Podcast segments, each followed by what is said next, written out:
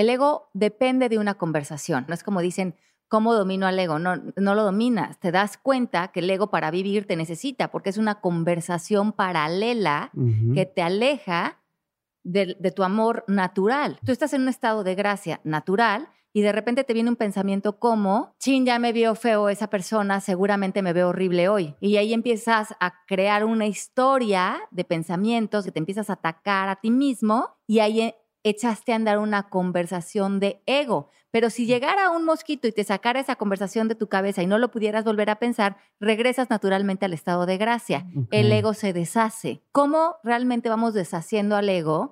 Reconociendo las conversaciones de ego, de miedo, de separación, que les damos entrada, que las empezamos a desarrollar en nosotros y que son falsas.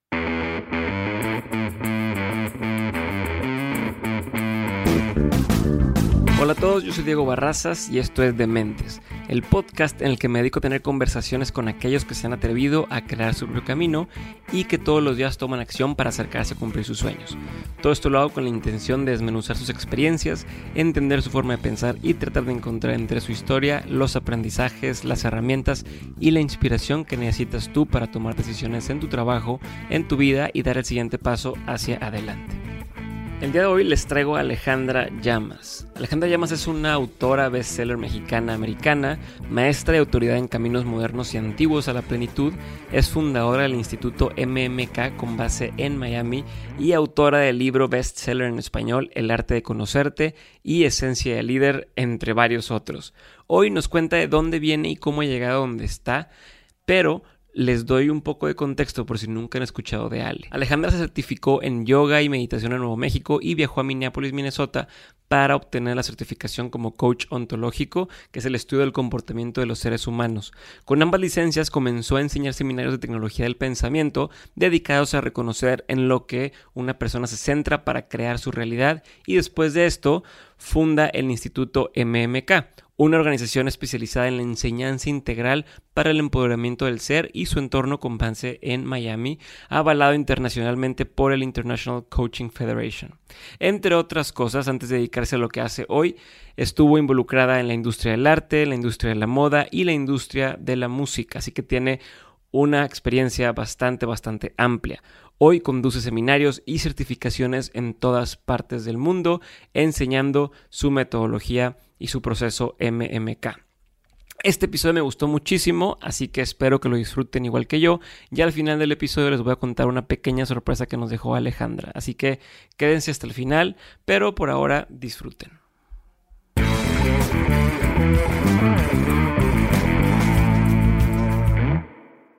Ale, muchísimas gracias por estar conmigo el día de hoy. Gracias por tomarte el tiempo de tu apretada agenda. Estuviste toda esta semana aquí en Monterrey dando una certificación y ya hablaremos un poquito más de, qué es eso y de dónde está. Pero quiero empezar con algo que me llama mucho la atención y es cómo pasa alguien de estudiar o de interesarse en el tema de la moda, o sea, y tener una galería de arte y demás, a ser una autora bestseller publicada por una de las casas de, de, libros más importantes en el mundo. Quiero entender cómo es ese proceso y si cuando empezaste a estudiar, cuando tenías no sé, 17, 18 años, ¿tenías esto en la cabeza o, veías que se ya iba? Pues mira, cuando cumplí 28 años, en un mismo año eh, me divorcié de un esposo que tenía, se murió mi papá, me mudé a vivir a Miami y como que sucedieron muchísimos cambios en mi vida que evidentemente me di cuenta que no tenía una filosofía de vida sólida. Okay como para salir triunfante emocionalmente de cuestiones que te puede de repente presentar la vida. Y ahí fue cuando me di cuenta que independientemente de lo que fuera a hacer de trabajo o lo que fuera a dedicarme a mi vida o mi familia o lo que fuera a construir de los 28 en adelante, lo iba a construir desde un lugar más sólido para mí emocionalmente. En esa época estaba con muchísima angustia, mucha depresión, muchas inseguridades y no sabía por dónde empezar. Mi hermana y mi, y mi mamá son psicólogas y yo no había querido tomar esa ruta. Yo había estado con un psicólogo siete años y para mí no, mi manera de pensar no, no estaba haciendo con mucho clic con eso, pero tampoco sabía muy bien entonces con qué sí iba a hacer clic. Y, O sea, sabías lo que no, pero no sabías lo que sí. Exacto, como que no, no me quedaba muy claro qué. Y alguien me dijo, ¿por qué no te metes a hacer yoga? Porque tenía mucho dolor en el cuerpo y me empezó a ayudar. No, no sabía nada de la yoga. Dolor físico. O sea, te sentías, te sentías Sentía mal. como mucha, yo creo que mucho de las, mucho lo vivía desde el punto de vista de la pérdida, Mm. como muy desde el ego, vivía todo lo de mi papá y lo del divorcio y lo del cambio. Y, y eso lo tenía como mucha, mucha cuestión emocional atorada en el cuerpo. Empecé a hacer yoga y me di cuenta que había una filosofía detrás de la yoga, que es la Ujú. filosofía Veda. Y decidí estudiar como maestra de yoga, sobre todo para entender la filosofía. Y de ahí estudié mucho a Gandhi y me metí a construir esta filosofía interior Ok. que me abrió este camino. Y yo creo que para comprenderlo más, como una estudiante, Ujú. empecé a escribirlo, como para tratar de encuerpar cómo se podría vivir esto, no desde una manera teórica, pero todas estas enseñanzas, cómo podrían realmente traducirse a mi día a día. Y eso se vuelve lo que fue mi primer libro, que cayó en Pues lo manos de Random lo- House. Lo escribías para ti. O sí, sea, sí, totalmente. como ejercicio, como para ponerlo en, en- en papel y saber qué es lo que estás pensando, como un Sí, diario, como... Como un diario, ajá. Entonces, eh, sí, fíjate que sí creo que alguna vez vislumbré la idea de publicar un libro, pero no lo tenía claro ni, ni fue algo que perseguí, fue algo que como que un poco me cayó en las piernas y yo ya tenía un manuscrito hecho y me ofrecieron un contrato y de ahí ese, ese manuscrito cayó en manos de Random House, me ofrecieron una cita y me, me ofrecieron publicar ese como primer escrito que había sido Wow. algo como muy personal y pues Ujú. parece que hizo sentido y ya voy en mi libro número 8. Wow. Pero ¿y cómo te sentiste en ese momento de, de decir, ok, estoy perdida? O sea, Ajá, me siento sí. un poco perdida. Sí, sí, sí, sí. eh, entro el tema del yoga, me, me introduzco, escribo estas notas para mí y de pronto alguien quiere publicarlas y hacer que todo el mundo, o sea, bueno, obviamente no publicarlas de que aquí está la nota y, y Ah, como tal, pero Sí. que alguien más, algo que lo hiciste para beneficio propio, Ajá. de pronto alguien más veía un uso en eso y, y quería compartirlo con el mundo. ¿Cómo te hace sentir? ¿Qué, qué tenías en la cabeza? ¿Cómo, ¿Cómo fue esa etapa? Si me puedes platicar más. Sí, es que creo que yo, eh, a ver, firmo el contrato del libro y el contrato se- y el libro se queda guardado en un cajón un año en la editorial. Ujú. Y en un momento dado yo creo que era mi propia eh, como bloqueo energético de, de no permitir que el trabajo se fuera al mundo. Ok. eh, porque siempre había tenido esta vida que era como más íntima, sobre todo en mi parte de desarrollo interior. Y mm, manejaba mucho esta, esto que a lo mejor muchos de ustedes manejan, que es esta cosa de ponerte máscaras, de estar como en apariencias, de hacerme la Ujú. fuerte. Ujú. Y todo este como... Cuando dices ustedes manejan, ¿a qué te refieres? ¿A los No, hombres o a nosotros? No, mucho cultural. Ah, ya, ajá. Ajá. Como, con mucho lo que manejamos socialmente, que a lo Claro. mejor nos sentimos muy eh, deshechos o, o- o- o- muy desequilibrados por dentro, pero nos ponemos la careta y salimos y a veces estamos en esta apariencia de, de- de bienestar, Ya, pero en el fondo sabemos que hay algo que está muy fuera de lugar. ajá. Y yo creo que yo creía que cuando se publicara eso, se iba a descubrir que no tenía yo tantas las cosas tan en su lugar como estaba aparentando, por lo menos tratando de salir al mundo y mm, mm, ponerme estas máscaras de que creo que sí estoy funcionando en el mundo, Claro. ¿no? Creo que es algo, que le pasa a todo el mundo, ¿no? Como el, el decir, a ver, yo predico esto o, o yo hablo de esto, que, que no significa que soy perfecto, simplemente es Sí. algo que yo descubrí y entonces te juzgan con esa vara. Ajá. No, oye, tú dijiste en un libro que no sé qué, ¿y por qué te enojaste ahorita con alguien más? ¿Y cómo manejas eso? Digo, me estoy, me estoy en un paréntesis, Ajá. pero me, me da curiosidad. ¿Cómo, Ah, ¿Cómo lidias con la imagen que tienen otras personas de ti? Y digo, que se ha hecho o que ha existido por lo que leen de ti, por lo que ven de ti, con tu realidad y con tu día a día. ¿Cómo lo haces para balancear eso? ¿Te presiona o no te presiona? Eh, yo no me, me- no me importa lo que las otras personas piensen de mí. No estoy en este trabajo por nadie más que por mí. Entonces, si alguien tiene una idea de mí, no, no, es que, es que no, mi atención no está ahí. Y para mí, yo vivo en una vida como de mucha honestidad conmigo y siento que si yo estuviera aquí para pretender algo, yo ya no sería una buena maestra ni para mí ni para nadie. Entonces, eh, yo trato de manejar lo que yo enseño desde mucha humildad, desde saber que yo estoy en donde esté y no sé cuál, no sé en dónde voy a estar y a lo mejor algo se me va a hacer muchas bolas y entonces me voy a hacer una sesión de coaching para desenredarlo. O sea, yo todo lo que enseño lo aplico y lo vivo y no, no me creo ni superior ni más resuelta que nadie, ni más superada que nadie, ni mucho menos. Y creo que ese es el valor de un buen maestro, que el, el maestro te apunta a ti mismo y apunta a tu mente para que tú sigas abriendo tu mente a la generosidad del amor y esa generosidad del amor es el amor también por ti y a veces por tu lento aprendizaje. Entonces, creo que en este mundo donde la rigidez y la superioridad moral y la ah, pretensión se le ha dado un valor, yo le veo un valor a la vulnerabilidad, a, sentir, porque durante muchos años no me permití sentir y sí me obligué muchas veces a ser fuerte cuando no me estaba sintiendo fuerte y no era, no era un lugar bonito en donde vivir. Entonces, la verdad es que si la gente me ve en el día a día, eh, verá la misma persona en mi casa que, trabajando, que...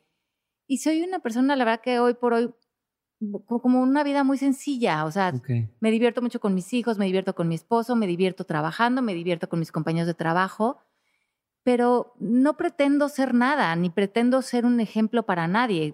Si acaso el mayor ejemplo que puedo ser es alguien que tiene la voluntad de saber qué es más real en una situación y tratar de ponerme, a la medida que yo puedo, en el mayor amor posible por la situación. Ok, como que todo tiene que ser desde la parte del amor y es donde hace diferencia y, el, y el, darte permiso y el, y el, ser tolerante con tus virtudes, tus defectos. Y ¿Eso es lo que hace la diferencia, crees tú?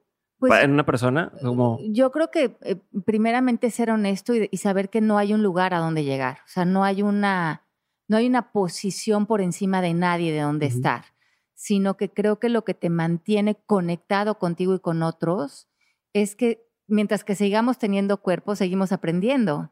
y, pretender que ya terminaste de aprender algo, pues es una posición muy soberbia y muy extraña, ¿no? Claro. Entonces, eh, yo lo que trato es como de rendirme a la vida, de rendirme a lo que a cualquier cosa que aparezca.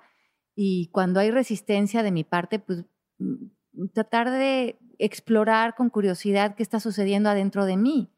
Pero si alguien afuera de mí tiene una imagen de mí, mm, no, no, sé qué pensará la gente a mí, no tengo la menor idea, pero tampoco me importa tanto. Creo que, creo que fíjate, hoy justo que terminamos la certificación, mucho de lo que me estaban diciendo los estudiantes es como que se conectan conmigo porque sienten esa hermandad conmigo, como que sienten pares. Ajá, exacto, como que nos gusta mucho desde dónde nos enseñas, cómo te conectas, los ejemplos que nos pones, como que no no yo no deseo que a mí nadie me vea superior. No soy un gurú. No, ay, no. no, no, no, porque es que eso sería hasta hasta enfadoso para otra persona. ¿Cómo te esa sería una necesidad de uno, sentir que necesita seguidores o algo y no sería nada amoroso con nadie. Entonces es como como que yo creo que a veces eso es lo que me dice, que, mis estudiantes se sorprenden como de la cercanía y la intimidad de amor y pues sí, de, comprensión, de seguirme sintiendo muy conectada a ellos, aunque estén empezando con sus, con sus coachings, yo me siento eh, así justamente donde están ellos. Es un espejo para mí y, y yo siento que yo soy un espejo para ellos.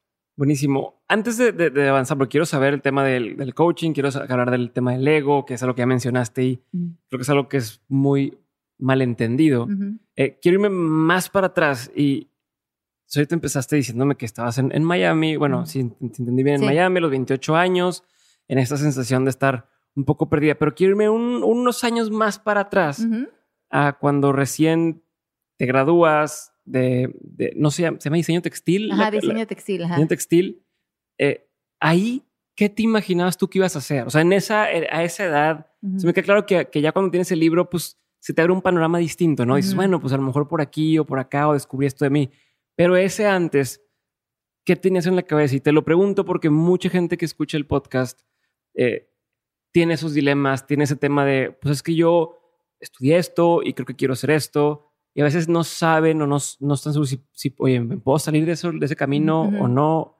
Eh, hay estos miedos, estas preocupaciones. Entonces, quiero entender tú cómo lo viviste, tú qué tenías en la cabeza en ese momento, incluso cuando abriste la, la, la galería, Ujú. ¿qué pasaba por...? Es que, ¿sabes qué? Yo creo que yo soy la milusos, hecho de todo. Y, y soy muy creativa. Entonces, cuando estudiaba en la carrera, por ejemplo, me vi un anuncio de unos chicos que daban un, un curso de maquillaje y me metí y hacía dinero maquillando a todas mis compañeritas de la escuela. Ok. ¿Cuántos años más o menos ahí? Ya puse como 21, 22. Ok, y, de- y, y de- y antes de eso trabajé cuidando niños y antes de eso di clases de pintura. Ok. Y entonces como que siento que nunca le he tenido miedo a hacer cosas, a como que siento que, que cuando me conecto con mi creatividad la puedo expresar de muchas maneras. Luego trabajé para la industria de la música, para un programa, un canal que era ya televisión y me encantaba hacer eso también. Pero luego me salí de eso, produje comerciales de televisión, luego trabajé en una empresa de producción y ahí fíjate que sí, pensé, ahí tomé una decisión de mi vida profesional, que fue que ya no me iba a dedicar a algo que no dejara como algún beneficio para el planeta. Ok. O sea, ¿qué sentías que pasaba ahí? Porque es que ahí en una época me metí a trabajar en una agencia de publicidad y, y hacíamos todas estas campañas para, por ejemplo, refrescos o productos que a la larga tienen una huella, en- a la mejor no, tan, no productiva, mm, digamos. Y, y como que siempre me he sentido que como sí soy muy creativa, sí soy muy dedi- dedicada, tengo muy buena ética de trabajo, como que sea, todo esto, si yo se lo voy a entregar con tanto amor a algo, que sea algo que a la larga el, el- el- el- beneficio sea un beneficio holístico. O sea, tenías este superpoder y decías, ¿para qué lo aplico a vender Ajá, exacto. productos de consumo que a lo me mejor salí. vayan a sentir, Ajá. hacer sentir mal a la gente? Este, voy a hacer algo diferente. voy a hacer algo diferente. Y ahí me quedó muy claro que no sabía muy bien qué era, pero que mi vida profesional la iba a conducir a algo que le trajera alegría a las personas. Y- en un momento dado fue poner la- la- el espacio de diseño que puse en México. eh, y me encantaba armarle sus espacios a las personas y, y- y decorárselos. Y, ¿Cómo co- era este proyecto? O sea, para, para entender. eso fue muy padre porque tomé a todos mis compañeros que habían estudiado diseño, Ujú. de todo tipo, industrial, textil, de todo, y había unos que hacían joyería, otras que hacían muebles, otros que hacían percheros. Ujú. Y en México el diseño todavía no estaba tan fuerte, esto fue hace 20 años. Claro. Entonces eh, les hice como un colectivo de diseño y, y abrí un espacio en la Condesa, que la Condesa era esta colonia en México que apenas empezaba y que era como pintaba ser lo que es hoy en Ajá, día. ajá. Y mm, otro cuate que era amigo mío que había estudiado arquitectura, que estaba con Alex Sintek y la gente Ah, normal, ok. Michelle, me hizo todo el espacio y todos los interiores. Y les dije a todos los que hacían productos. ¿Era un espacio físico? ¿Era un. Espacio un- físico, ajá. Ok, un local, un, un local, ajá, Ujú. un local en Ámsterdam. Y les di, y entonces todas estas personas que estaban creando, que no tenían en dónde comercializar sus cosas, encontraron este espacio que se llamaba Modifica. Ok. Y entonces vendíamos desde lámparas, joyería, sofás. está para el nom- está para el nombre, eh, el Sí. juego de palabras ahí. Ajá, modifica. Entonces, ese fue como el primer, eh, ese, ese primer como eh, cohesión empresarial que hice, tenía como 25 años Ok. y, y- y- y tuvo magníficos reviews, me hicieron entrevistas en Elle, en Vogue, en, Wow. porque no había tiendas de diseño en esa época en México y fue como algo muy innovador. Y además fue muy buen negocio, entonces fue, fue, fue una, una gran experiencia. ¿Y tú cómo te diste cuenta? O sea, ¿cómo dijiste, "Oye, voy a hacer esto? ¿Es un buen negocio? ¿Se te ocurrió? ¿Viste en algún lado? ¿Cómo? como que las gentes me decían, estoy haciendo esto y no tengo dónde venderlo, y estoy haciendo esto y no tengo dónde venderlo, y yo, sería ideal abrir un espacio donde todos pudieran vender lo que están produciendo en sus talleres y en sus, con sus manos, y, y porque eh, como que me dicen, es difícil crear y luego ser tu propio vendedor. Claro, ¿no? Y, y, eh, y bueno, y justamente en ese, en ese tema, digo, a lo mejor son cosas que hacia atrás lo puedes ver, pero me imagino que el tema del ego está muy apegado al yo creé esto y ahora tengo que ponerle un precio y salir a venderlo. Exacto. Y si la gente no lo quiere comprar, Sí, valgo menos, valgo Ujú. más. ¿no? Y desde ahí vas viendo así cositas que tienen que ver con lo que haces el día de hoy. Pero quería saber qué aprendiste de esa etapa. O sea. ¿qué, qué te diste cuenta? ¿Qué cosas te, te- con Fue cosas te muy quedaste? chistoso porque como que abrí ese espacio y, y- y- y me, y me dio mucha satisfacción. Y en esa época yo estaba casada con un chico que hoy es un gran productor y compositor de música. Y estábamos explorando la posibilidad de venirnos a, de, a- de ven- bueno, de irnos a vivir a Estados Unidos porque él había estudiado música en Berkeley, en Boston, y Ok. Quería desarrollarse ya sea en Los Ángeles o en Miami. Y unos amigos en común me dijeron, oye, si, te, si se van para allá, ¿tú qué vas a hacer? Porque yo siempre había sido muy, muy, muy trabajadora. Y le dije, pues supongo que trabajar. Y como yo ya tenía en el currículum haber trabajado en el programa de, de ya televisión, en estas, que eran como, era como tipo una competencia con MTV Latino, Ujú. conocí a todo el mundo en la industria de la música en México y en Latinoamérica y también a través de ese chico con el que yo estaba casada. Ok. Entonces me ofrecieron este trabajo en Miami, una compañía española quería abrir unas oficinas en Miami y, y yo me fui a abrirlas, pero ya no me fui con el marido, entonces eso fue chistoso porque entonces eh, fue tomar esta decisión de, pero si ya tengo este negocio en México que es la- la- el espacio diseño y me voy a regresar a la industria de la música, pero me iba a ir por él, pero ya no estoy con él Ajá. y sería irme yo sola, pero entonces implicaría sí divorciarme de este señor porque él ya no quiere estar. O sea, ha- había que tomar muchas decisiones y mi papá también estaba muy enfermo. Entonces, esa, te digo que ahí fue como un gran parteaguas para mí porque esta chica me manda el boleto de avión, vuelo a Miami, me dobla la oferta económica Ala. y yo ahí me quedé pensando, como que viendo el mar, ¿qué hago? Entonces yo dije, bueno, el camino de México ya me lo sé. Ya, ya, ya abrí la tienda, ya trabajé en mil lugares, ya México lo conozco y siempre puedo regresar. Entonces, pues igual y le digo O sea, que sí. ya sabes como este la trabajo. fórmula de, bueno, si, si no funciona acá, me regreso, me hago esto y... exacto, ya me sabía el camino. ok. Pero lo otro sí iba a ser un camino nuevo.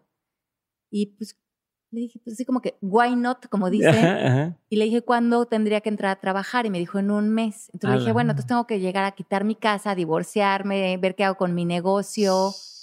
Y le dije, ok, pero yo como soy muy de honrar mi palabra, le dije, ok, en un mes estoy de regreso. Y sí, pues clausuré toda esa vida que yo tenía Ujú. y me compré un colchón inflable llegando a Miami y viví ahí trabajando con ella y, y arranqué esa nueva vida que ya hace 20 años de eso. Esto era RLM, Ajá, RLM. Ajá. que ya ahí trabajaste con Miguel Bosé. Mecano, Sanz. ¿Tenías contacto con todos ellos? O sea, ¿trabajabas Sí. con ellos? Sí, con ellos. ¿Y en ese entonces ya eran grandes? Sí, sí, sí, sí, sí. ¿Y qué aprendiste de ellos? O sea, ¿qué, qué te das cuenta? Sí. Digo, me imagino, a ver, yo nunca he sido fan, o sea, no soy fangirlero de esos de, Sí. de wow, el artista, si me, me topó alguien así a un lado de mi avión, en un avión, a lo mejor platicaría con él y qué onda, pero nunca de foto, foto, foto. Ajá. Este, no te conozco, pero me da la impresión de que tampoco, No. tampoco eres así, ¿no? No, ajá. Pero entonces, estás ahí trabajando o, o ayudándole a gente que tiene una audiencia masiva, que tiene fans, que tiene tal. ¿Qué les aprendiste o, o- o qué te diste cuenta de cómo se comportan, cómo es esa gente? Pues yo creo que un poco lo que decías hace rato, de que la gente empieza a crear a lo mejor una idea de ti y prefieren, re- prefieren relacionarse con la idea de ti que tener la curiosidad de ver quién eres realmente. Y eso puede crear un espacio de mucha, eh, como muy solitario para estas Mm. personas, porque eh, la- eh, cuando, cuando vives en esas, en esas burbujas, los fans necesitan ver el ídolo. Yeah. no quieren el, personaje. No quieren, no les interesa la, la humanidad de esa persona y, y muchas veces cuando hay vulnerabilidad en estos medios de comunicación se utiliza desde el morbo y desde el Yeah. chisme, desde una invasión de la privacidad, no desde la Fulanito compasión. sale del closet y, y atacan en lugar de. Ajá. Entonces, eh, lo, lo- lo que veía a veces era como mucha soledad. Wow. No pensé que me fueras a decir el tema de la soledad, pero qué interesante. Eh, y entonces, bueno, y ahora sí, regresamos a publicas tu primer, tu primer libro. Ajá. ¿Hubo algún cambio en ese momento? O sea, pasó como, ah, no manches, de un día para otro eh, me llegan correos, me busca gente, Mm. o no es como se lo imagina la gente. ¿Qué, es lo que tú, tú percibiste en ese entonces y qué fue sucediendo? Ok. Em, nunca lo he vivido así. Como que yo no, yo no, yo no me veo a mí misma así. Ok. Em, ¿Cómo será? Como que pienso que sí, que la gente de leer los libros o a lo mejor escucha las cosas que hago, pero la gente es muy amorosa conmigo. Las cosas que me escriben son muy lindas y, y yo siento como mucha hermandad con la gente que está a mi alrededor Ok. Y no, no sé, nunca he sentido como esa, no, no me siento como famosa o no me siento como, Ok. no, no me relaciono conmigo así, me siento muy anónima, de hecho. Ok, pero ¿cómo, ¿cómo empiezan a llegar oportunidades nuevas? O sea, empiezas a buscarla, porque volvamos a que te sentías un poco perdida antes Ah, de eso, ajá. haces lo del libro, el libro, o, o- o el, no sé si confirma el- Mm. el- tu nueva filosofía Ok, de vida, y entonces empiezas a hacer, eh, publicar un segundo libro, un tercer libro, empiezas Sí. a hacer más cosas. O sea, ¿cómo, qué impacto tuvo en ti el que vieras un, un libro físico que Ah. que yo hice esto y, y yo estoy creando esto de cero? Pues creo que me llamó la atención un día que estaba por Barnes Noble y pasé y vi mi libro en Ujú. Estados Unidos. Como que eso dije, que fuera de contexto que haya un libro mío aquí en Estados Unidos.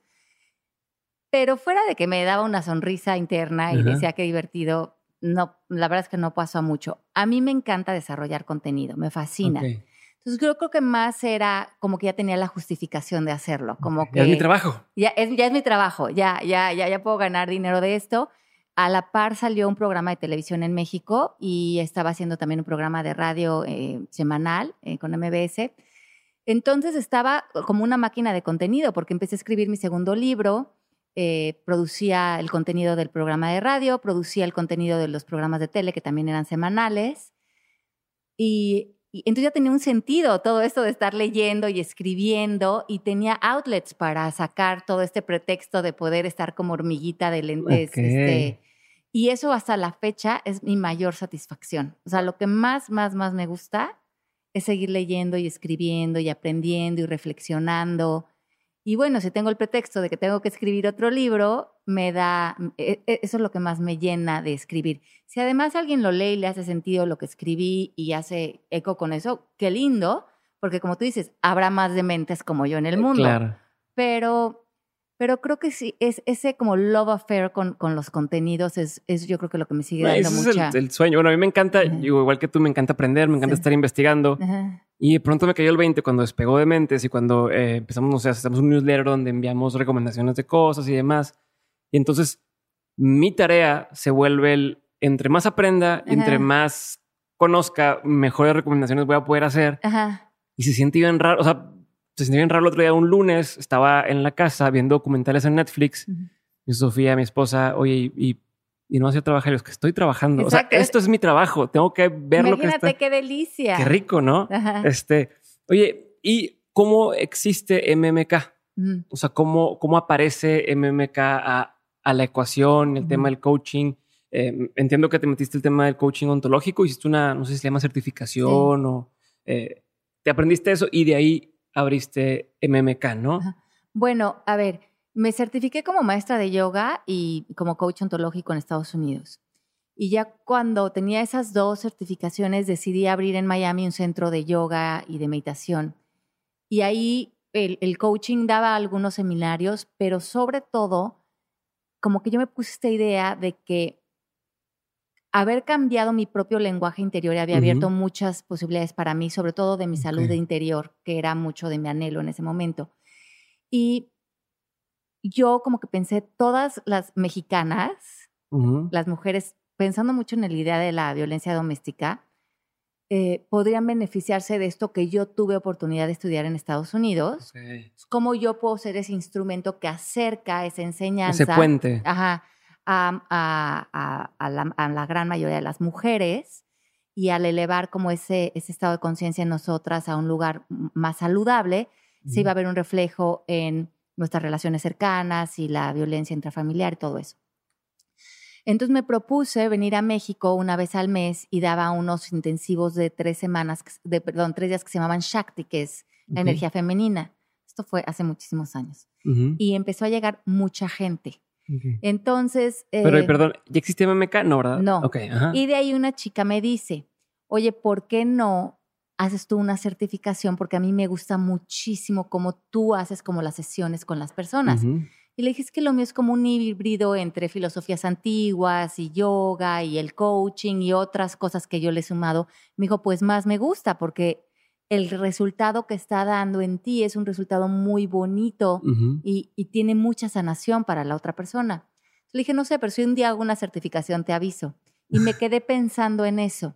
Y un día le escribí. Se plantó la semillita. Ajá, se plantó la semillita. Y un día le escribí y le dije, ¿qué crees? Me voy a lanzar y voy a hacer una certificación. Y le empecé a escribir. Y esto fue hace como 13, 14 años. Ah, no, ya hace bastantito. Hace bastante. Y ya de ahí sí hemos tenido bueno, pues ya. O sea, ¿ella fue la primera que certificaste? Ella fue, era un grupo como de 15 víctimas que, que jalé ahí a ver qué, qué, les enseñaba.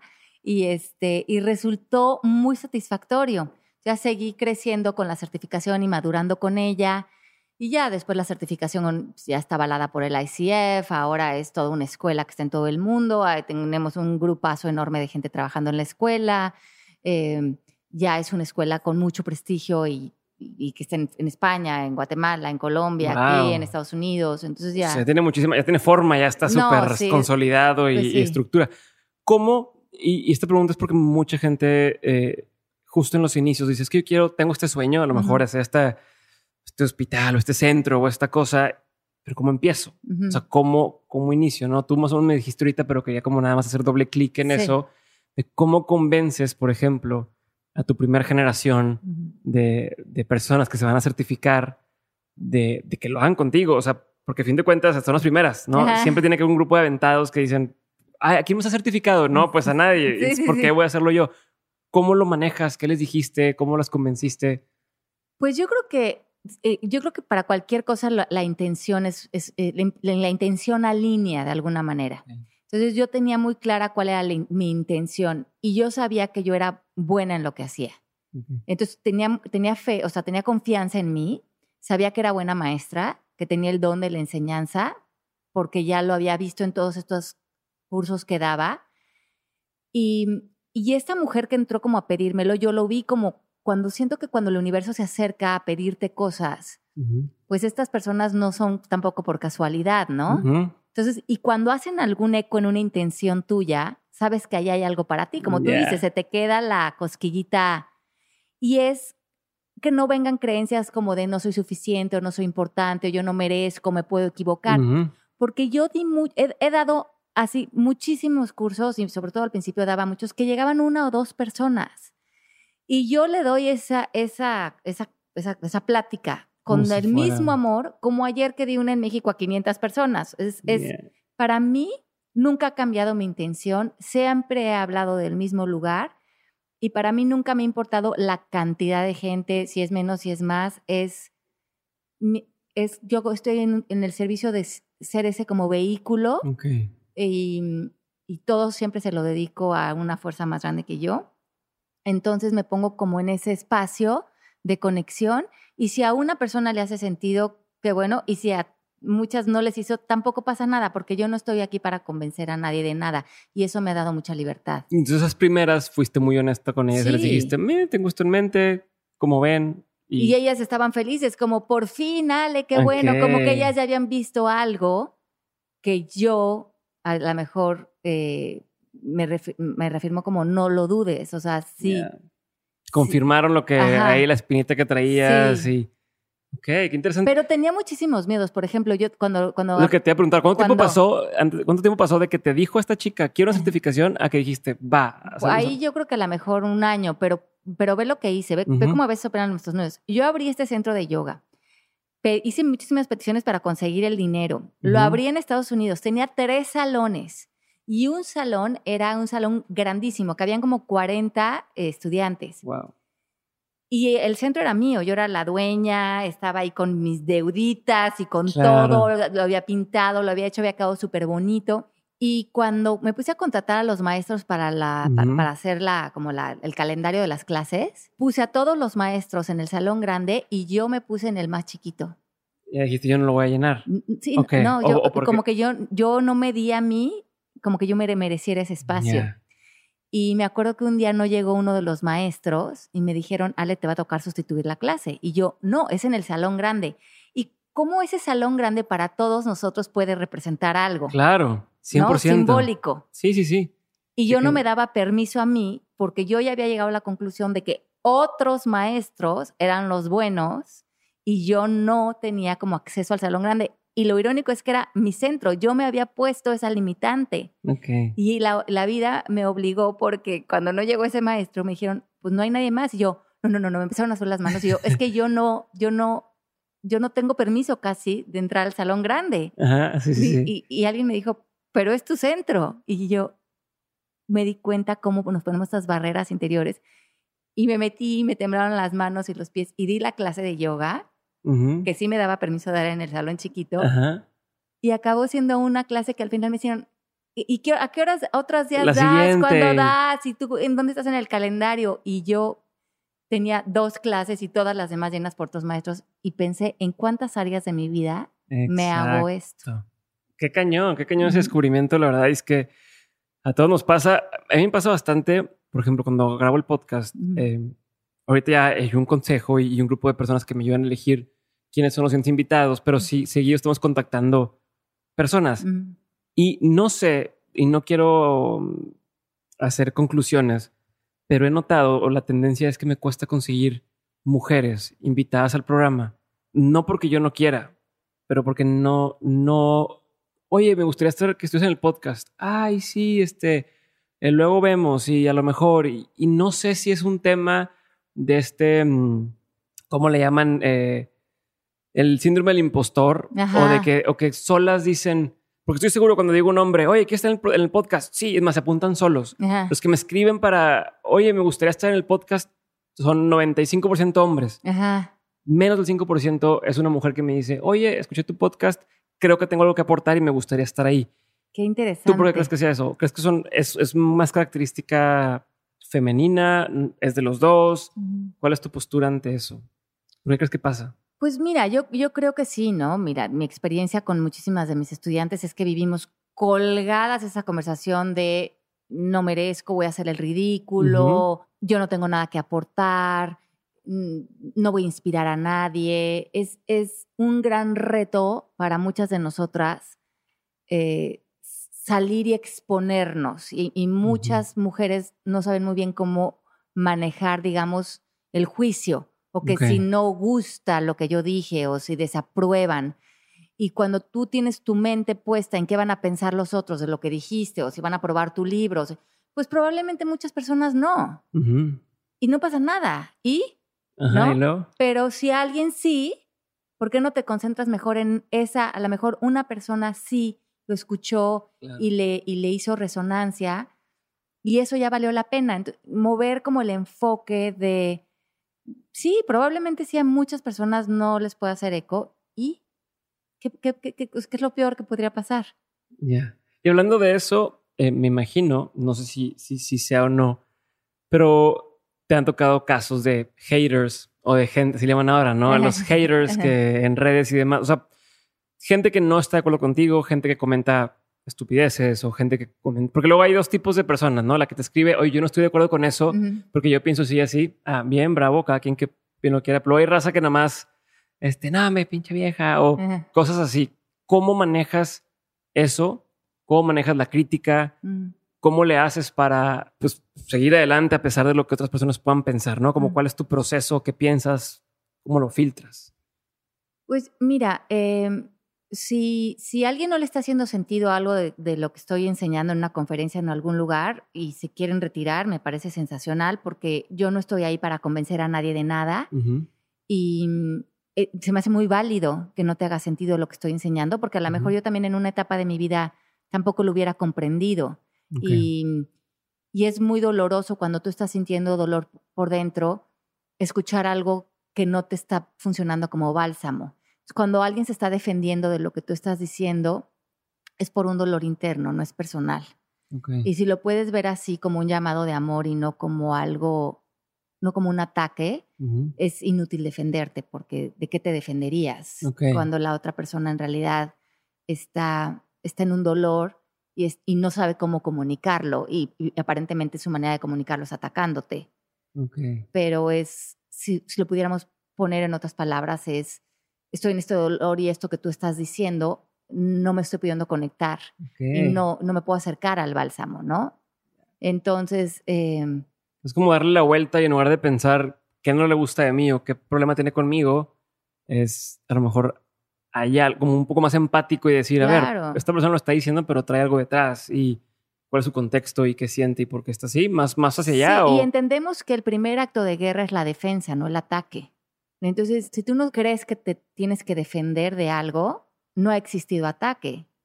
Mm. Ha existido un comentario. Y eso es todo, pero no era personal. Nos habla más de dónde está la otra persona. Y la otra persona seguramente está en dolor.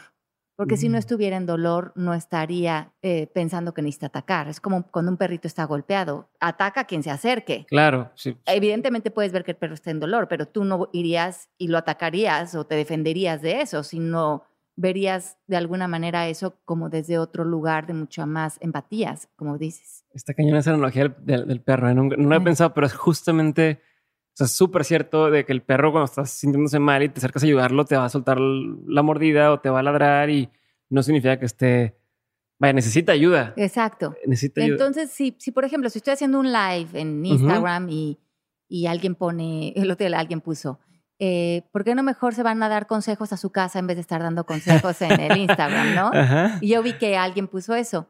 Y alguien de los que estaba abajo le puso, qué chistoso que pongas esto cuando tú accediste a entrar a este live. O sea, Ajá. cuando, ¿no? Sí, sí, sí. Si no te gusta lo que están diciendo, te puedes retirar. Claro. Pero lo curioso es que la persona no se Es retiró. como la gente que critica, oye, es que me choca que esta persona suba estas historias y porque pues, deja de verla. Exacto. No, estás eligiendo ver eso. Y, y yo lo que dije, a mí no me importa si se va o se queda esa persona, pero si hay reacción es porque a la persona, aunque no se dé cuenta, está viendo utilidad para esa persona y no tiene nada que ver con nosotros.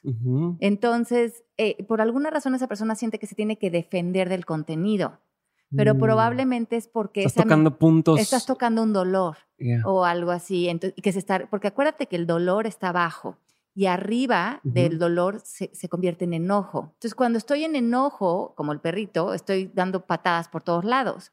Pero es que en el fondo hay un dolor que no me, no me atrevo a tocar. Ok. ¿Y cómo accedo a, a yo ya como persona entender ya sea mi dolor o el dolor de alguien más?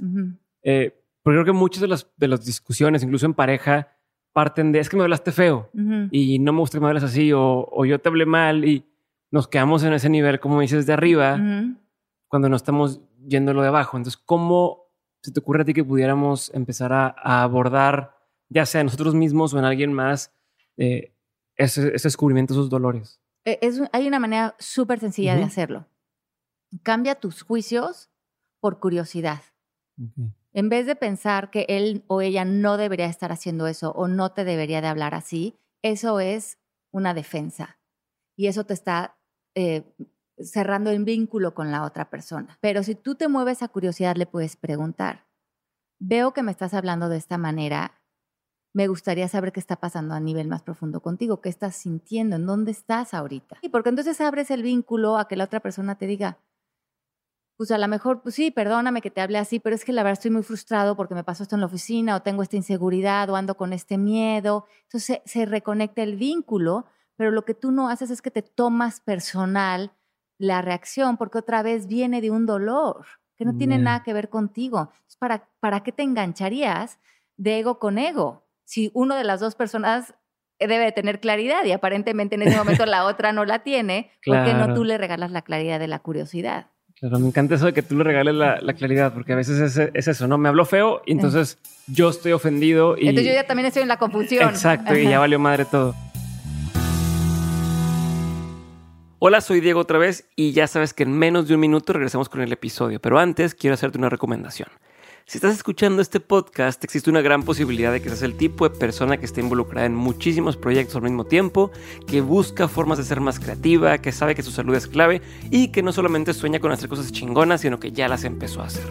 Si eres ese tipo de persona de la que estoy hablando, entonces te recomiendo que pruebes Hack de Nutrox, un suplemento que a mí me ha ayudado a mantenerme al 100 y que tiene a mis amigos preguntándome que cómo es posible que me rinda tanto el día.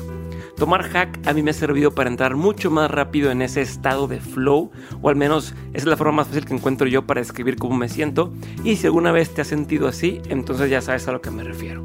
Si no, entonces pruébalo para que veas de lo que estoy hablando. Entra a nutrox.com, n o o t r o x.com y usando el código de descuento de mentes obtienes un descuento del 20% en tu primer compra.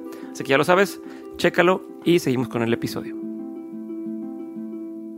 ¿Cómo le haces eh, para conocerte? Digo, ya estamos hablando así más en, en- en- en- en lo que más dominas y entramos en materia.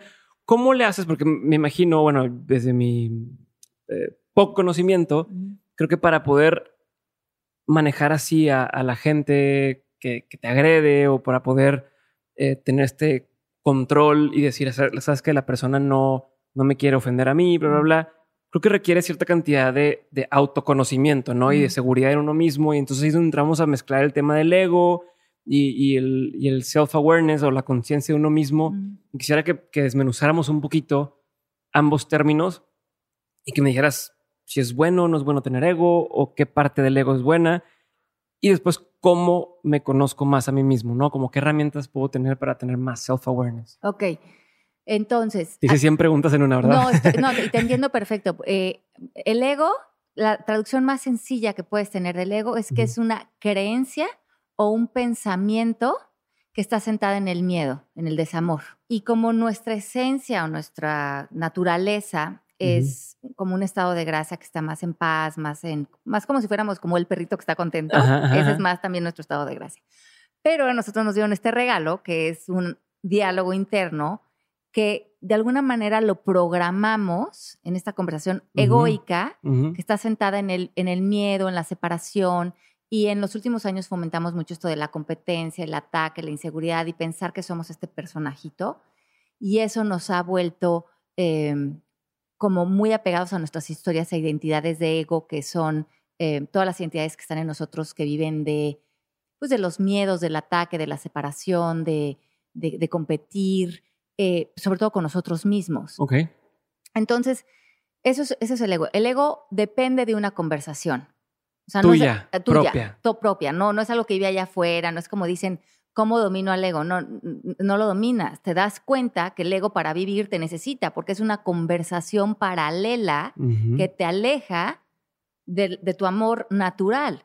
Tú estás en un estado de gracia natural y de repente te viene un pensamiento como, chin, ya me vio feo esa persona, seguramente me veo horrible hoy. Y ahí empiezas a crear una historia de pensamientos, de interpretaciones, que te empiezas a atacar a ti mismo y ahí e, echaste a andar una conversación de ego. Pero si llegara un mosquito y te sacara esa conversación de tu cabeza y no lo pudieras volver a pensar, regresas naturalmente al estado de gracia. El ego se deshace. ¿Cómo cómo realmente vamos deshaciendo al ego, reconociendo las conversaciones de ego, de miedo, de separación, que les damos entrada, que las empezamos a desarrollar en nosotros y que son falsas. O sea, funciona o se hace como cuando, por ejemplo, estás en la meditación y que cuando meditas te dicen que si vienen pensamientos, no los, no, no es de, ah, está mal, estoy pensando, no, déjame, sino más bien es, te das cuenta que, ok, me estoy distrayendo, déjame vuelvo a es como, ok, acknowledge o me doy cuenta que estoy distraído y luego lo hago a un lado. Reconoce que no es cierto. Eso es con el ego, ¿no? Me doy cuenta, de, me cacho en el momento de, ok, estoy pensando esto de mí y soy solo yo el que está pensando. O sea, traigo esto en la cabeza y entonces al reconocerlo puedes decirle, bye, no te necesito en este momento. ¿Para qué quisiera yo tener esta conversación ahorita de que me, veo horrible o estoy gordo o no voy a poder o no soy capaz o me atacó o me necesito defender o cómo se atreve a hablar eso de mí. ¿Me sirve esa conversación de algo? No, ya la conozco porque aparte he estado ahí en la casa de los sustos mil veces. ¿no? Entonces, hoy me doy cuenta que puedo elegir entrar a esa conversación o puedo quedarme en este estado de gracia que es mi derecho de nacimiento. Y en el tema del self-awareness, ¿cómo me hago más, más consciente de mí? Yo me imagino que va muy de la línea de esto que estamos hablando, pero ¿cómo hay algún ejercicio? ¿Hay algún... Y lo que tú me decías hace, rato, si alguien llega y te, y te dice algo y, y, dices, ¿cómo le hago para conocerme? Yo creo que cuando tú cambias la idea de que el mundo no está en contra tuya, el universo no está en contra tuya, las personas no están en contra tuya, todo es un maestro de lo que tú llevas dentro. Y cuando tú ya dejas de defenderte del mundo y te mueves a la curiosidad, te das cuenta que tú eres todo lo que son todos los seres humanos. Por ejemplo, si tú me dices, fíjate Ale, que hicimos esta entrevista y lo que yo me di cuenta es que eres muy tonta. Pero si yo necesitara defenderme de eso, ¿qué estoy defendiendo? ¿A quién estoy defendiendo? A mi ego, supongo y, el ego no existe. Siempre, ¿qué te voy a hacer yo por haberte dicho eso? Ah, entonces, si yo me ofendiera por eso, para mí sería muy divertido, porque yo pensaría, ¿quién se ofendió? Y es real. Y además, ¿sabes qué? Gracias, Diego, porque sí me acabo, de, si, si, si yo voy adentro de mí, sí puedo encontrar muchas ocasiones en mi vida que he sido tonta. ¿Me entiendes? O sea, no es algo de lo que me tengo que defender. Y gracias por recordármelo. Y déjame ver si ahorita, pues hay área de oportunidad para mí. Porque tú estás señalando algo que puedo o me puede dar información o puedo reconocer que, pues fíjate que ya lo vi, sí puedo ver cómo en muchas ocasiones eso es algo que, que, con lo que me he relacionado o que en muchas ocasiones he podido ser más inteligente de lo que he sido, supongo, o no sé, porque yo estaba haciendo lo mejor que podía. Y, y a lo mejor para otros en su aprecio es tonta, y sí, seguro sí, y se vale. Pero cuando yo no salgo al mundo a defenderme y sé que tú no me estás atacando, me estás dando información y yo ya puedo ver si esa información me da para mí o, o puedo ver qué será, en qué áreas de mi vida estaré siendo también tonta. A ver, déjame pensar, porque a lo mejor puedo ver, a ver, pues está la economía, está la salud, está... Pero gracias por indicarme, porque todos son maestros de uno. Y vuelve a, a tomarlo del punto de, la curiosidad, no del, de la angustia de dónde más soy tonto, qué hice mal, sino, es, a ver, mm, déjame averiguar. Oye, déjame, déjame abrir esta posibilidad para mí. O eh, si tú me dices, es que eres una estúpida en la calle, y yo pienso, gracias por eso, porque sí puedo ver muchas veces en las que he sido estúpida, y, pero hoy sabes que me doy cuenta que ya no tengo el gancho que me engancha. O sea, que yo ya no me digo eso entonces para mí ya no hace resonancia, pero sí me puedo acordar muchas veces en las que yo me decía eso y que tú me lo pusieras en voz fuerte, lo hacía muy evidente.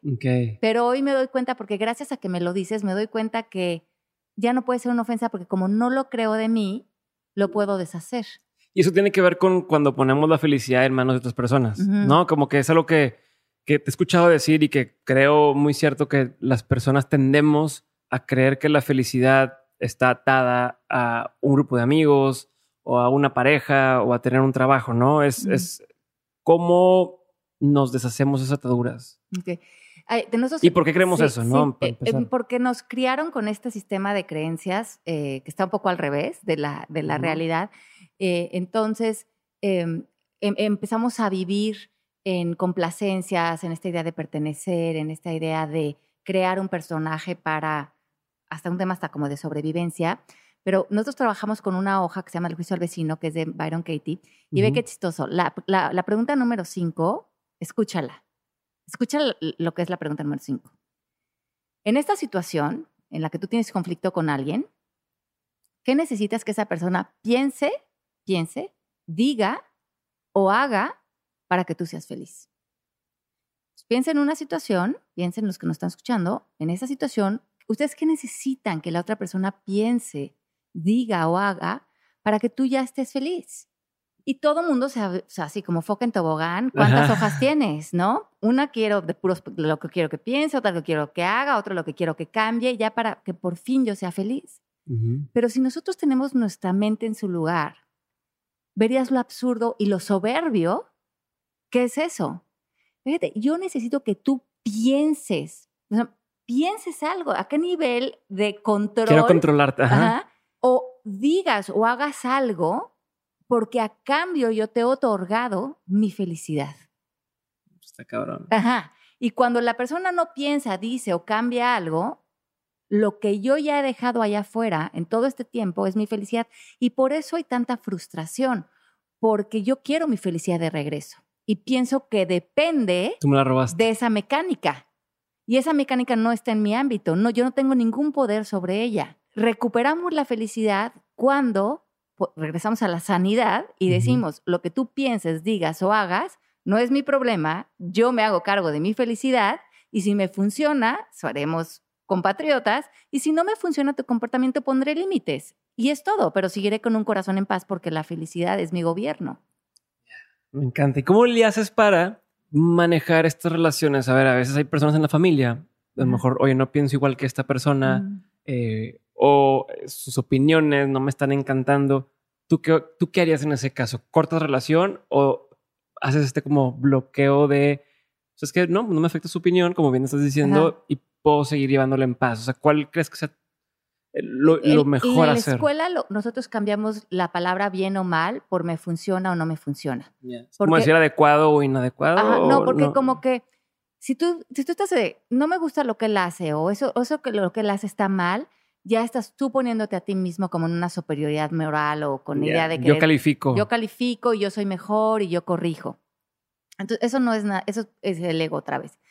Pero el ensayo, la invitación que hacemos de nuestro trabajo interior es que podamos vernos a nosotros mismos y a todos como inocentes, que a veces elegimos un comportamiento que a lo mejor no nos funciona. Entonces, digamos, tenemos un pariente a lo mejor que se pone muy borracho y de repente se pone a gritar. Y va a tu casa y ese es su comportamiento y, a- y se pone la cosa, este, col- co- color candente. Entonces tú sigues viendo la inocencia del tío porque sabes que pues, eso es lo mejor que puede en ese momento. Entonces, ¿para qué te enganchas? Lo que decíamos hace rato, me- muévete a la curiosidad. Pero sí puedes acercarte al tío y decirle, mira, tío, no es que yo esté bien o tú estés mal, ni mucho menos, pero a mí cuando estás en la casa, este comportamiento no me funciona. O sea, a mí. A mí, habla de ti, habla en función de ti, porque yo ahorita estoy haciendo este trabajo interior y estoy, y estoy como buscando mi paz. Y yo todavía no tengo la inteligencia espiritual para relacionarme a lo mejor con esto desde la aceptación o desde, desde el amor. Entonces, me funcionaría, nosotros decimos en este trabajo que nosotros tenemos derecho a diseñar nuestras relaciones. Ok. Entonces yo te voy a hacer una petición, lo haces a través de pedirle, que cuando nos veamos, nos veamos en estos términos. La otra persona te puede decir que sí, te puede decir que no o puede negociar. Pero si el, si el tío te dice, no, yo cada vez que venga a tu casa me voy a poner hasta las Hasta chanclas atrás, y voy ajá. a pegar de gritos, tú le vas a decir, pues eso a mí ya no me funciona. Yo veo que esa es tu elección ahorita, pero no va a poder ser en mi casa. Requiere de un chingo de como fuerza de voluntad o, o más fuerza de voluntad como seguridad otra vez, ¿no? Decir, Ajá. a ver, tienes que estar dispuesto a cortar una relación. ¿Estamos? Pero desde un corazón en paz, no desde Claro, pensar no, que él no, estuvo no mal. enojado, no con coraje, simplemente como bien lo estás diciendo. En el derecho de, tienes ¿Sabes? tu derecho de cómo diseñar la de relación con el tío, justamente porque no lo quieres juzgar. Y que esa es la, elección de él en este momento, pero no necesariamente tiene que ser la tuya. Y tú tienes el derecho de la tuya. Me gusta, me gusta, me gusta. Vamos a pasar ahora sí a la parte, porque no quitaste todo el tiempo de, de tu viaje corto, a la parte donde te hago preguntas que les hago a todo el mundo. Sí, Son sí, preguntas bien concretas. eh, no hay respuestas buenas, no hay respuestas malas. Y te puedes extender lo que quieras en cada una, ¿va? Primera pregunta. ¿Cuál ha sido el peor consejo que te han dado o que te ha tocado escuchar? El peor consejo que me han dado, ¿cuál habrá sido? Pues yo creo que el peor consejo que nos han dado, o, o por lo menos que yo tomé por bueno, fue juzgarme por mi físico. Ok. O sea, como muchas veces pensar que tenía que verme de determinada manera o tener cierto peso, porque creo que se me, ha hecho- se me ha ido mucha energía en cultivar algo que es tan efímero. Ok. ¿Y cuál sería el mejor consejo que te ha tocado escuchar? Pues yo creo que el de los mejores consejos que, que, que aprendí, que cambiaron mi vida, fue no, no creer nada de lo que pensaba. A ver, explícame, ¿cómo?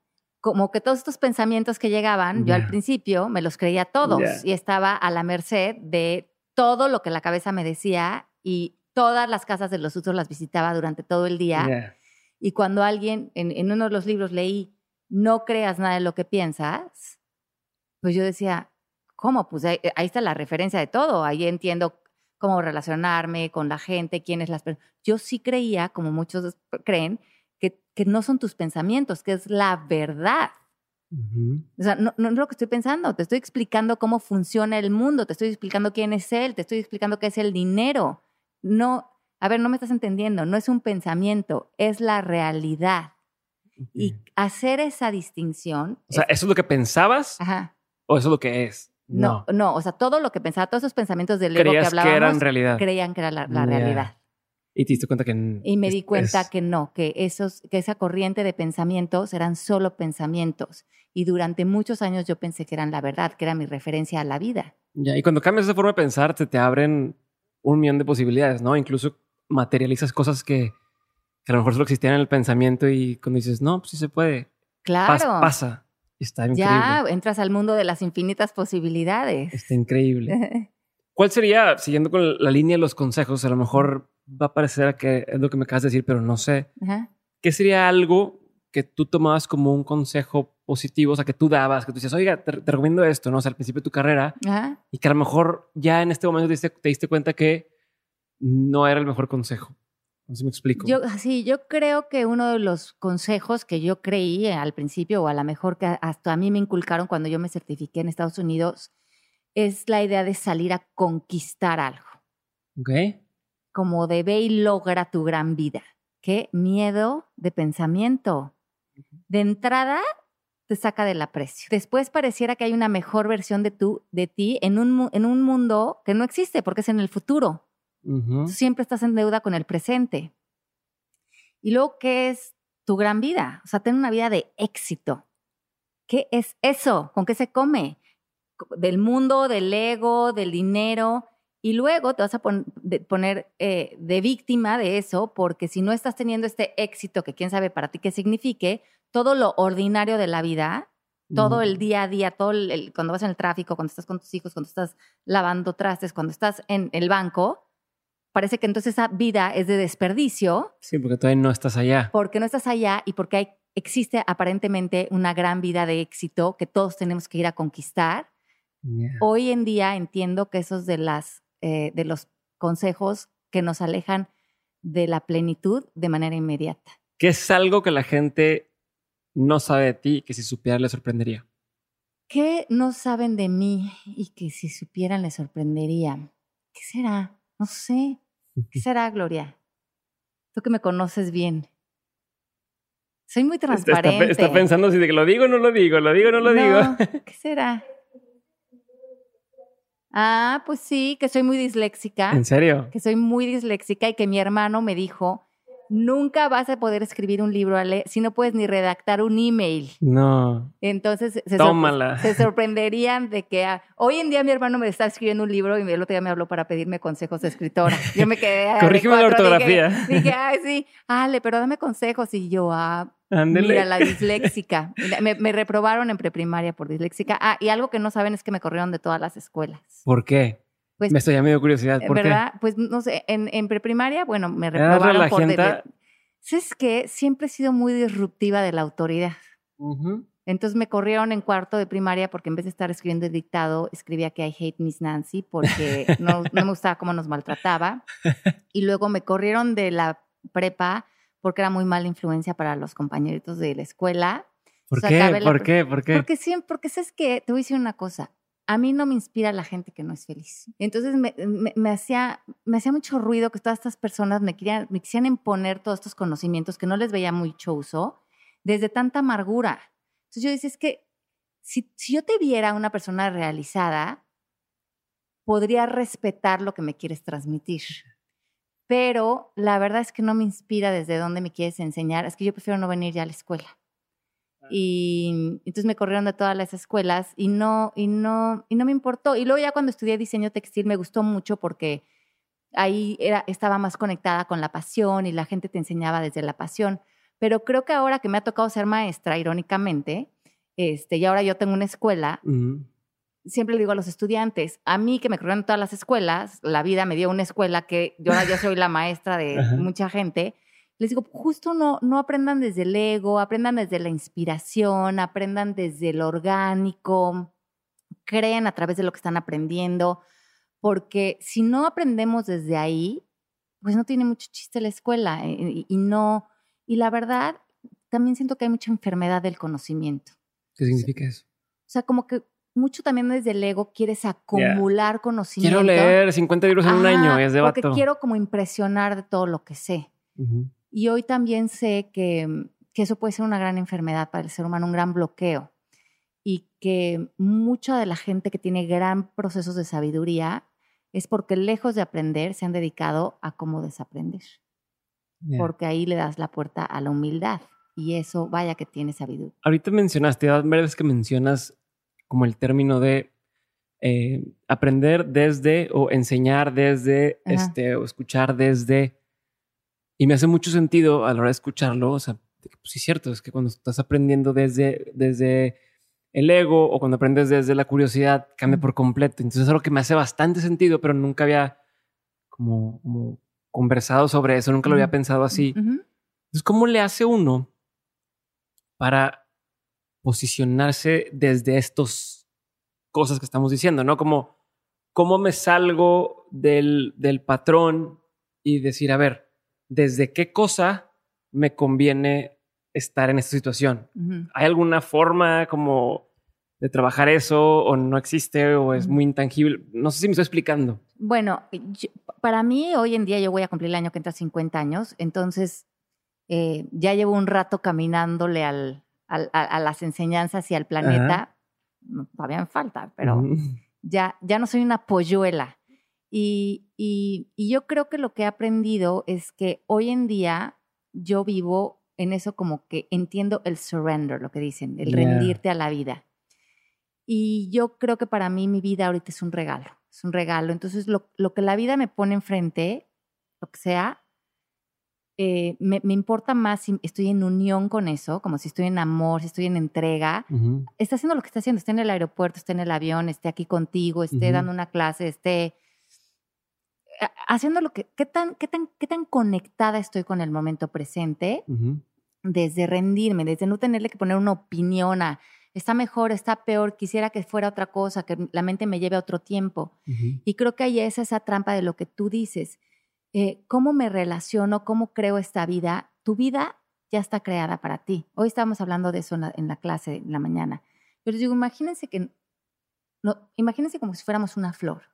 La flor ya trae sus semillas adentro. No le tienes que decir a la flor, eh, confúntate en tu grandeza para que sí te salgan tus pétalos. Busca pétalos en otro lado. Ajá, y ve, y, pero sal y conquista y vas a ver que si te das tres vueltas por la esquina y que haces con tanto esfuerzo, a lo mejor sí te llega un aroma rico de flor. La flor ya es quien es y florece y se vuelve la, magnificencia que es porque se permite serlo, no se cuestiona. Y porque está en sintonía con la inteligencia del universo.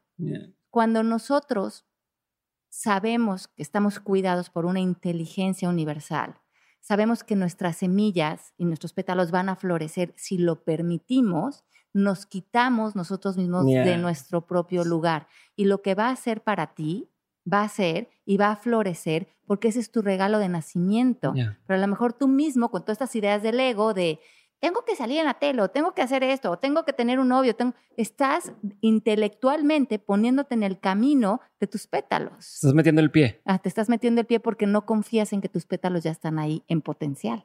Ese es un pensamiento muy poderoso. O sea, el, el, el, creerte realmente eso, o sea, darte cuenta más bien de que eso es verdad, puede cambiarte por completo el camino es el que vas, ¿no? O sea, y, creo que vale la pena que la gente que está escuchando esto se vuelva a escuchar, regresa un poquito y vuelve a escuchar, regresa un poquito y vuelve a escuchar hasta que... Es que es, que es como el Tao que nos dice, ¿no? Practica no hacer nada y todo caerá en su lugar. Y es esta idea de que la gente lo entiende como que, ¿cómo? Entonces me voy a quedar en mi casa. No, practicar no hacer nada es como él te lo enseña, es retira el ego, ponte al servicio, no pienses que tienes que hacer algo para conseguir algo porque ya todo está dado. Da un paso atrás y co-crea con el universo, co-crea con, escucha tu vida. Tu vida te está hablando en todo momento y ponte en el baile, ponte en la sintonía. Pero mientras que creas que te tienes que defender de la vida, mientras que creas que tienes que conseguir algo, eh, te vuelves una persona no muy amorosa, porque entonces estás usando a las personas, estás usando las situaciones y ahí hay desconexión. ¿Qué opinión tienes que poca gente comparte contigo?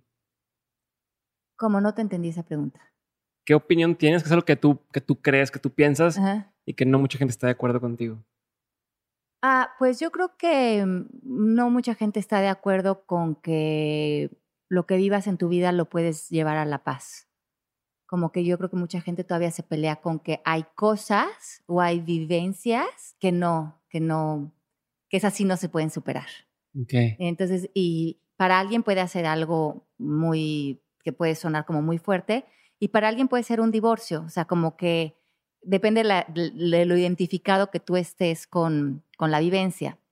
Entonces, eh, la gente a veces no cree que es una cuestión de voluntad, más que de gravedad que es algo que la gente tiende a decir, un dicho, una frase, un algo, que creas que es puro cuento. Algo que tienden a decir. Pues no, nos, e, es que yo creo que eso, que estoy en un punto donde a veces escucho como estas frases de la superación personal que, que como que siguen creyendo que la realización aparentemente está en el plano físico y que tu valor va a ser de las medallas que te cuelgues del plano físico. Como tú me preguntas un poco de los libros, como si yo me relacionara con esos libros desde medallas. Ya. Y yo no lo veo así para nada. Los libros, eh, los libros han sido una relación personal conmigo y, y no los veo como algo, como ayer que me está diciendo mi sobrino, a luego te presumo, Ale, y le digo, ¿de qué? Y yo eh, honestamente sí le dije, de que soy bien buena onda, ¿verdad? Y me dice, no, de tus libros. Y le digo, ay, no, Mau, no me presumas por mis libros, eso, eso no soy yo. Eh, mejor si hay, ves algo de mí que, que te hace... Como persona. Como persona, eh, habla de eso de mí, porque lo demás es tan efímero, ¿no? Si tuvieras la posibilidad de saber la verdad absoluta de algo, ¿Qué quisiera saber esa verdad absoluta? Si pudiera saber la verdad absoluta de algo, me gustaría saber qué pasa después de que nos morimos absolutamente. Ok, así de que sin duda alguna. Sin duda alguna. porque tengo mi teoría, pero como no sé, porque no lo he vivido, pero si me regalan la absolutez, entonces estaría de él. ¿Me quieres compartir tu teoría? O sea, mi teoría es que todos nos reconectamos al amor. Esa es mi teoría. Entonces, si mi teoría sí es como que hay una reconexión a un plano de mucha paz y de mucha pero hasta cuenta, no sé muy bien si, ok, en esa reconexión, si todavía hay definición como de, de, personajes, digamos. O sea, si me, si me voy a encontrar con mi papá o con mi abuelita ya, o si más bien ya todos nos disolvemos en una sola esencia de amor. Ese absolutismo me parecería interesante. Perfecto. Em, me imagino que por todo lo que haces y estás viajando constantemente, pronto te abrumas o te da a lo mejor un, ¿cómo le llaman? Como cansancio, ¿no? Que te quemas y, uff, estoy agotado. ¿Cómo le haces para recargar pilas? ¿Tienes alguna, alguna forma de recargar pilas? ahorita, por ejemplo, me tomo una chela contigo. porque sí, ahorita ha sido, esta semana ha sido este, muchos aviones. Eh, ayer estuve en México dando una conferencia muy grande. Estoy aquí con la certificación de otra conferencia grande el lunes. Eh, murió mi suegro. Entonces, entre cosas personales y cosas de trabajo, esta semana ya, hoy tomé un vuelo que me paré desde las 4 de la mañana, entonces volé para acá, di ocho horas de clase, cerré la certificación, me vine contigo, pero es que te voy a decir una cosa, cuando enseñas y cuando te conectas desde la inspiración, como que eso te trae todavía más energía, porque no estás tratando de justamente de hacer algo, entonces lo que me decía Gloria, no estás muy cansada. Le digo, es que mientras que estoy enseñando, mientras que estoy contigo y estoy inspirada, no estoy poniendo atención al cansancio. Seguramente al rato que llegue al hotel me va a patear, ¿no? y ya me voy a querer ir a, a, echar un vinito, una pastita y a dormir. Pero yo creo que es muy diferente porque hay esta, esta concepción. Hay un libro muy bueno de David Hawkins que se llama Power versus Force. Y es la diferencia entre el poder y la fuerza. Y cuando tú estás operando desde la fuerza, tú justamente estás tratando de salir y conseguir algo, convencer a la gente, estás queriendo lograr algo y eso es muy cansado. Pero cuando tú estás en sincronía con la vida, estás en el poder, el poder es como la gravedad, está. Y el poder no se desgasta porque no está mm. tratando de hacer nada, está en inspiración. Y eso no te cansa. Se me hace súper interesante. ¿Cómo dices que se llama el autor del libro? David Hawkings. Voy a checar ahí para, leerlo. Me, gusta el, concepto. ¿Tienes rutinas diarias o, cosas que hagas quizás que no me voy a dormir sin haber hecho esto? Pues sí, eh, no, no, soy muy rígida con las rutinas, pero sí practico yoga cinco o seis veces a la semana. Eh, se caga como de rutina. Y no, sí, como de rutina, no, la mejor pues, escribo, pero mm, si no estoy escribiendo un libro igual no lo hago y así. No, no soy muy estricta de la rutina, soy bastante flexible. Ok. Eh, ¿Qué estigma, ya que se acabamos, qué estigma social crees que la, o qué estigma crees que la sociedad tiene que desaparecer? O sea, ¿qué cosas nos están afectando que dices, mm, hay que quitar esto? Pues yo creo que a lo mejor esta necesidad de lo, un poco lo que decíamos hace rato, de que nuestra realización aparentemente esté en un mundo que esté allá afuera. Entonces, que la realización aparentemente esté en los likes o en la popularidad o en las redes sociales o en el físico o en, en cosas tan aparentes, ¿no? y, y, entonces hemos abandonado dónde está realmente nuestro verdadero estado de gracia, porque como no se ve, le hemos dado la espalda. Y entonces todo el mundo lo está buscando y no saben que el tesoro está dentro de ellos. Y aparentemente lo están buscando en un plano, pues que finalmente es una ilusión, ¿no? ¿Qué libro, película, documental o algo te ha marcado? O sea, ¿ha habido un antes y un después? este, ¿Tienes algunos de esos? Bueno, definitivamente el libro de Amar lo que es de Byron Katie. Mm, o sea, cuando lo terminé de leer pensé que la mujer la deberían de mm, guardar un manicomio de lo que me movió ese libro y no lo pude aterrizar y aplicar rápidamente. O sea, me tardé años, lo leí mil veces, escuché todos sus podcasts y justamente ella enseña cómo cuestionar tus pensamientos y cómo vivir en una mente completamente serena y libre. Y yo muchas veces pensaba que eso no era posible y ella ha sido una gran maestra para mí en eso. Ok, ¿es libro? ¿Es alguna película o algo? No, que es, eh, no, esa, no, eh, y película, yo creo que la película que me fascina, que es una película que fue muy famosa, fue la de Matrix 1. Ok. Ajá, entonces me, me, inspira mucho y tiene, es una película que tiene mucho de coaching, ¿no? Claro. Y ver ahí a Neo y ¿Qué es lo que tú le encontraste? Me, me da curiosidad. Bueno, porque es que eso es puro simbolismo de cómo estamos nosotros metidos en un matrix, en este sistema del pensamiento egoico, y cómo cuando tú te quieres despertar del sistema, el mismo sistema te jala para que no te despiertes. Eh, porque eres una amenaza para el sistema, porque el sistema se nutre, como ves en esa película que está nutriéndose, y este sistema en el que vivimos se nutre de que estemos dormidos, de que consumamos, de que dormamos nuestras emociones, de que eh, vivamos eh, sin cuestionarlo. Y eso es lo que representa esa película. Como tú en la escuela. Ah, exacto. y yo siempre me he revelado de eso. Y luego hay una escena que justo en esa película, porque estoy escribiendo un libro para jóvenes ahorita que se llama El libro de oro, y ahí estaba escribiendo esa escena que hay en esa película, donde a veces pocos reconocemos que tú estás resonando, lo que quiere decir que tú estás creando o manifestando el exterior según tu estado de conciencia. O sea, ¿qué quiere decir? Por ejemplo, que si tú tienes una creencia de que yo es muy difícil hacer dinero, mm. vas a salir a evidenciar cómo es muy difícil hacer dinero y es como se empiezan a construir los patrones. De que los hombres son malos. Ajá. Y entonces revives o te toca vivir que los hombres sean malos. Exacto.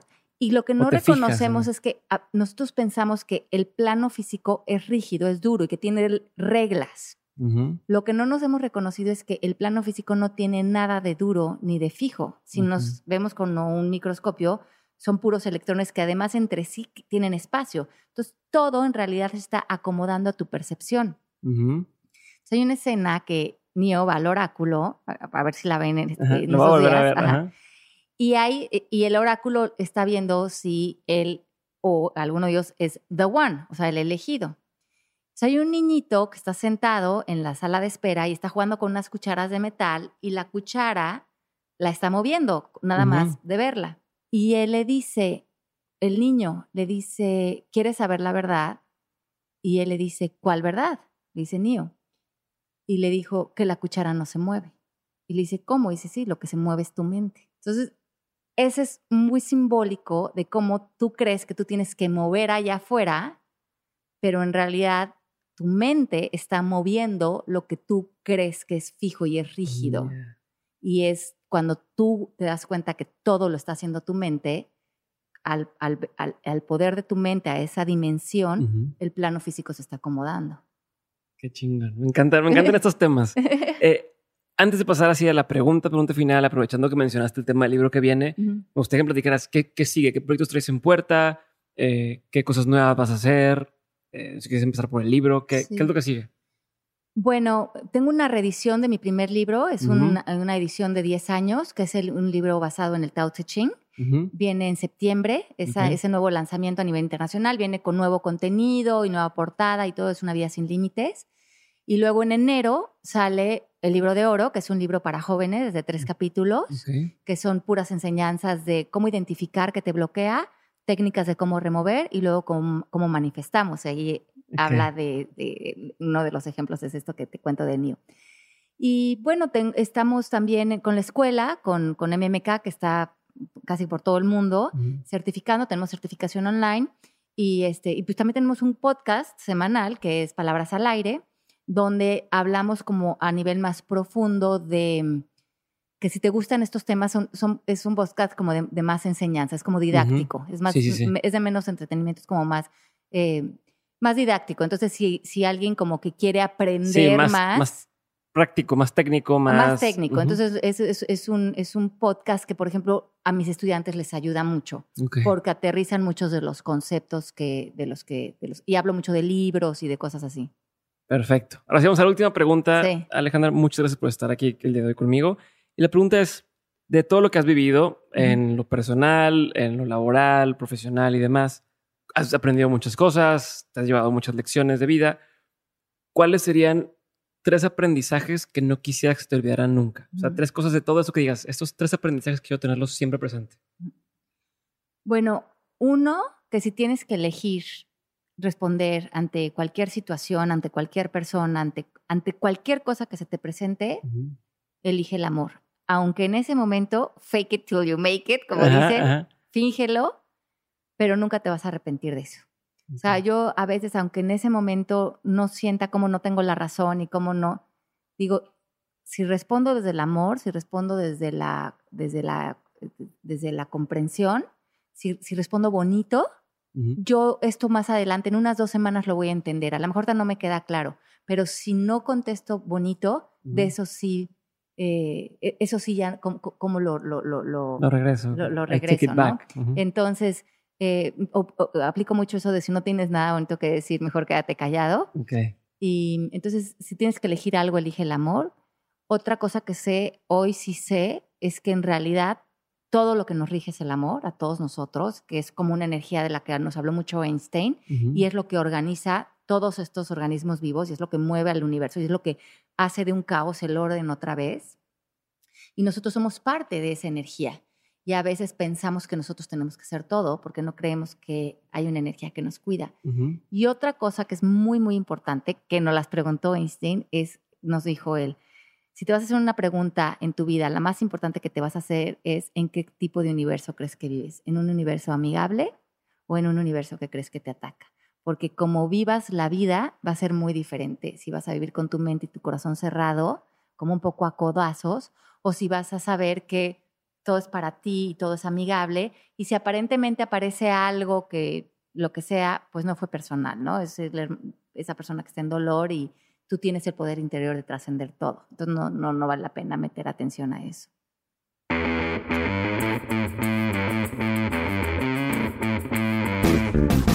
Muchas gracias por haber escuchado este episodio. Cuéntame qué pensaste en arroba de mentes podcast y en arroba Diego Barrazas vía Instagram. Y la sorpresa que les tengo es que Alejandra me regaló varios libros para ustedes. Así que si quieres ganarte uno, estate al pendiente de mi Instagram porque por ahí voy a dar las instrucciones para que puedas ganártelo. Mucha suerte y nos vemos por Instagram para la rifa. Yo soy Diego Barrazas y esto fue un episodio más de Dementes. Nos vemos el jueves para un minisodio y el lunes para un episodio más de Dementes Podcast. Bye.